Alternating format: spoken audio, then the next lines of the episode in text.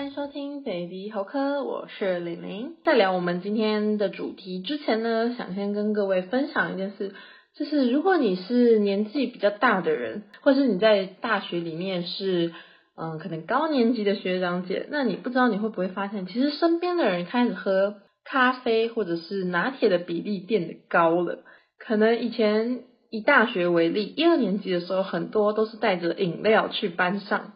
可是越来越多的人，到三四年级的时候，桌上放着的都可能是超商的拿铁啊之类的，我就觉得这也算是长大的一个瞬间吧。因为像我自己现在也喝饮料的比例就是降低很多，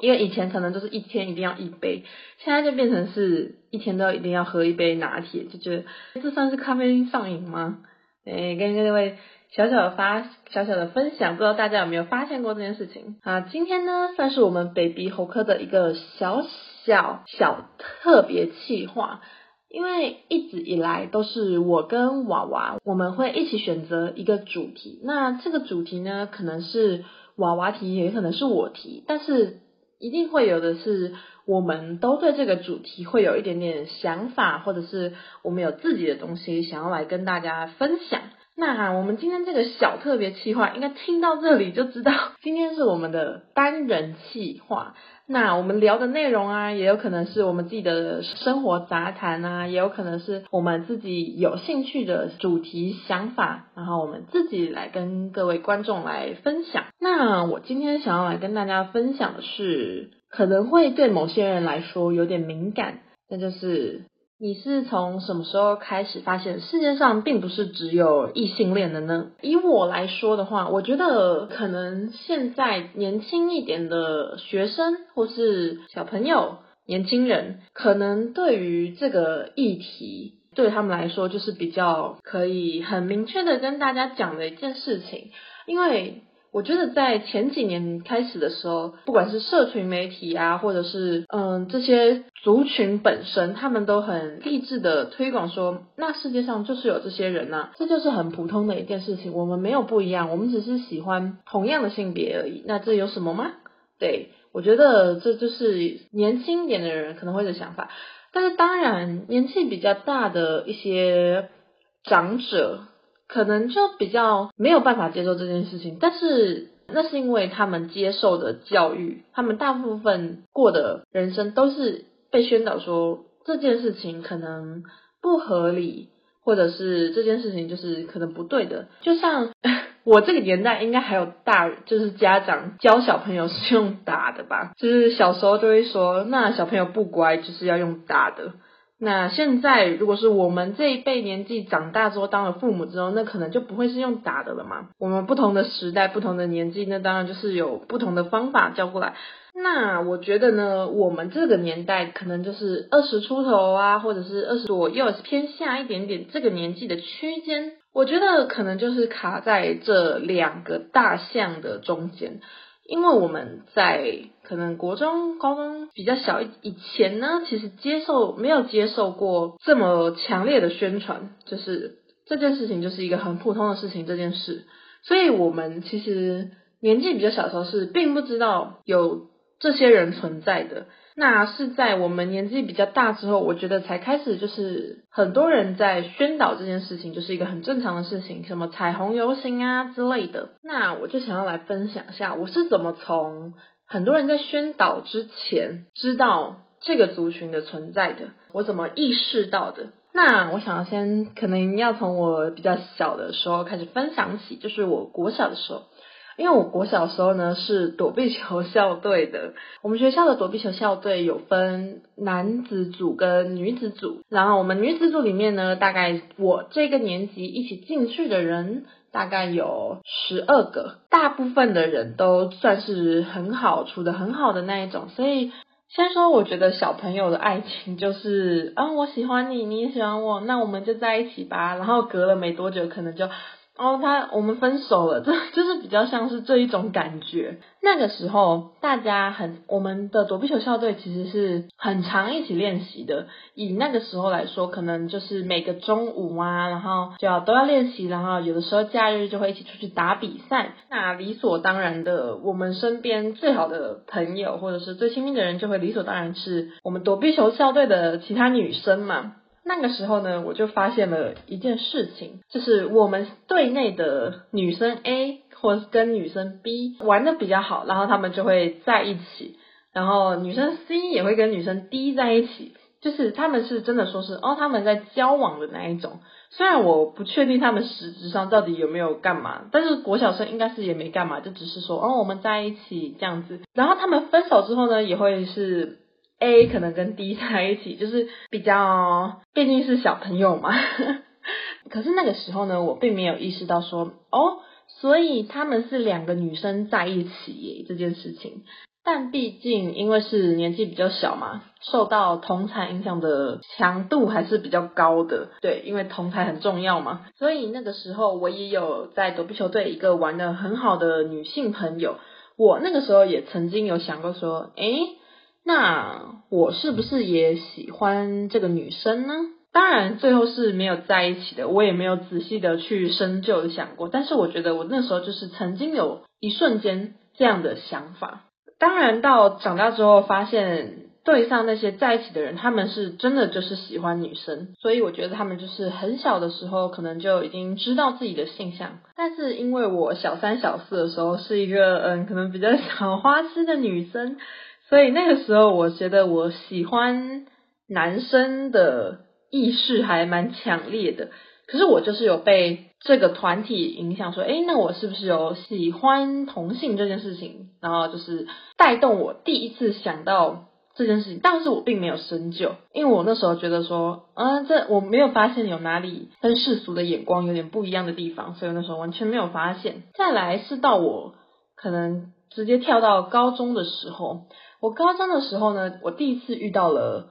男同性恋。当初在可能我们刚认识的时候，女 A 跟我们就叫这个男同性恋叫做男 A 好了，女 A 跟男 A 玩得很好，所以我就去问女 A 说：“诶，那你们是在一起吗？” 毕竟小朋友小时候就最爱问这种事情了。对，我就问他之后，他就跟我很。直接的说，怎么可能呢、我们怎么不可能在一起啦？真的不可能。嗯，但是我没有想过说为什么。他跟我说没有的时候，我还想说，哦，可能就只是不够熟吧，可能他不想跟你讲这样子。是到可能我的高中生涯的第一年过了一段时间之后，我才知道原来男 A 喜欢的是男生。但是我有点忘记说我是怎么知道这件事情的，好像也不是本人跟我讲的，对。但是我后来就知道说，哦，原来他喜欢的是男生。这对于那时候的我来说，这是一件非常新奇的事情。我甚至没有想到说，哦，原来世界上有这种类型的人。我也没有想到把他跟我国小那些队内那些女生们连在一起。我就只是想说，哇哦，你喜欢男生哦，好特别哦，这样子。但是我在我们高中生涯的大概过了一年之后呢，我觉得不知道是不是因为自己开始比较常用网际网路、社群媒体啊之类的，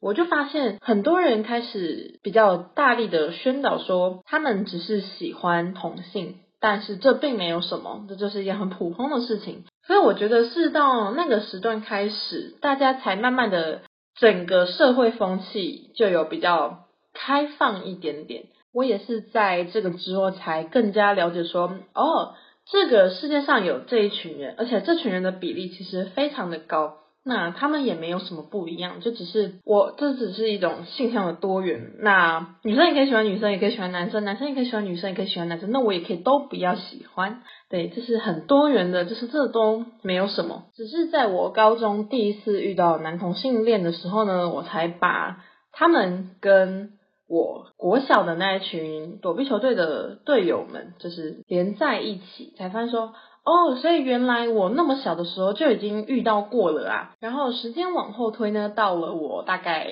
大学的时候呢，我就非常的有体悟，就是视觉上有非常明显的改变。我觉得是大家都更勇于做自己。那我喜欢男生，我喜欢女生，那大家聊天的时候呢，我就说出来啊，那有什么吗？或者是说我讲话，我就是这样子表现。那我穿着，我想要穿的多怎样，那这都是我的事情。那这只是一种我表现自我的手段，甚至包括我高中认识一个朋友，他其实是比较不敢说，他比较不敢跟大家表达说，然后我是喜欢女生，女生喜欢女生这件事情，可能整个高中都没有人知道这件事情。是，但是他到大学的时候，只要一有人问他，他就说，哦，对啊，我喜欢女生啊，就是，所以他就变得非常的愿意分享这件事情，讲出来这件事情。那当然，周围的人也都是理解他的，对，所以我就发现，有可能是学校这个环境比较开放，但我觉得更多的应该也是社会整个都是比较开放的。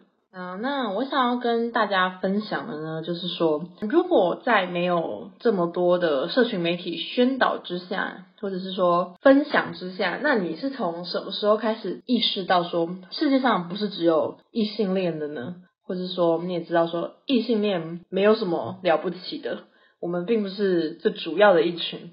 但是说实话，其实我觉得，即使现在社会也已经。很开放了，但是一定还是有很多人不认同这件事情。不只是年纪比较大的人，甚至我们这个时代的人，很多年轻人也可能还是不是很赞同，或者是说不喜欢这个族群。我觉得一定都是有的，但是说实话，我们很难改变别人的想法嘛。那我们能做的就只有让自己的心更加的多元，或者是包容其他族群。我觉得应该就是这样吧。毕竟我们也不能把刀架在一个反同、恐同的人身上，说你不要给我恐同，你不要给我反同这样子。那我们能做的就是只过好自己喽。那其实我相信，或是我觉得没有人是绝对的异性恋之类的。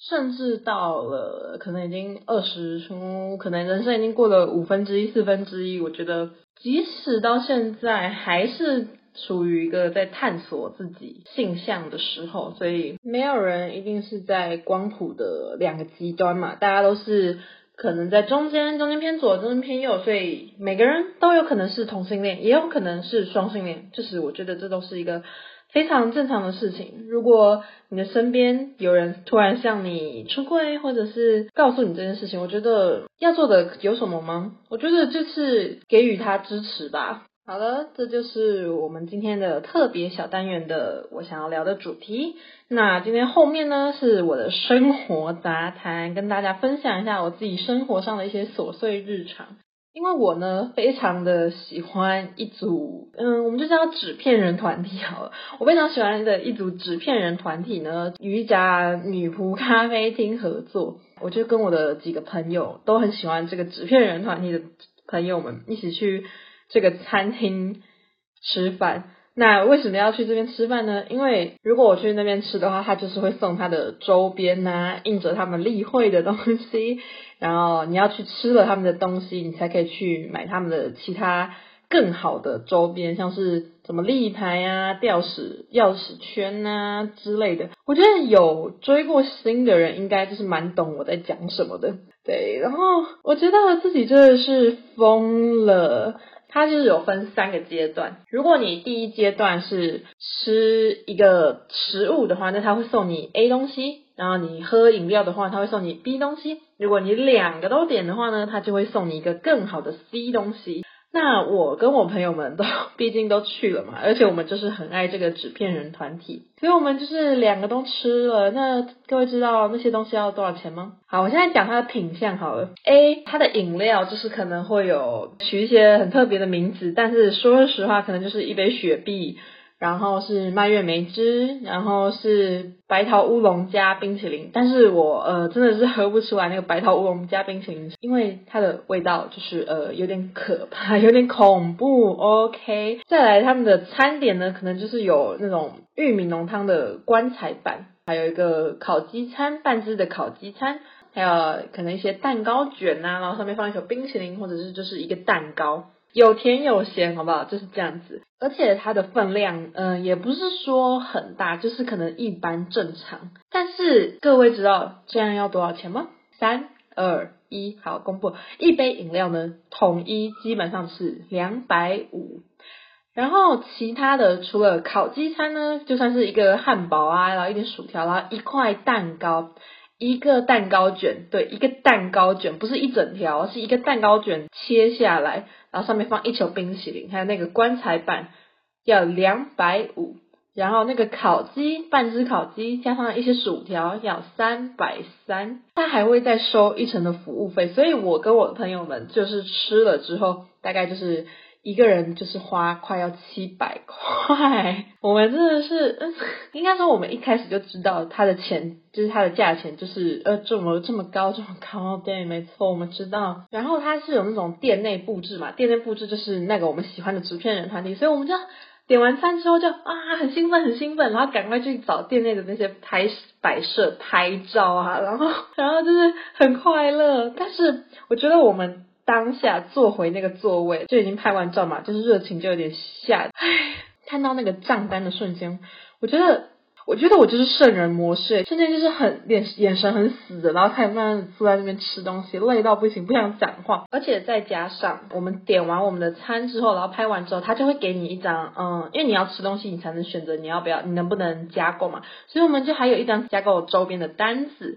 所以我们就嗯勾勾选选啊，这因为这个好好看，这个也好好看，所以我们就是勾了可能一些一点点东西而已。结账的时候，嗯，两千块怎么就不见了？一餐两千块，而且光那个钱，我们就可以去可能去吃什么，嗯，涮奶宴啊，嗯，可能海底捞啊。但是，而而且我们最后还没有吃完，因为时间不够，所以我就觉得。嗯，果然课上讲的都是真的，女人的钱真好赚呢。但是我们还是付的心甘情愿啊，毕竟拍那些纸片人，天啊，讲出来会不会觉得自己很疯啊？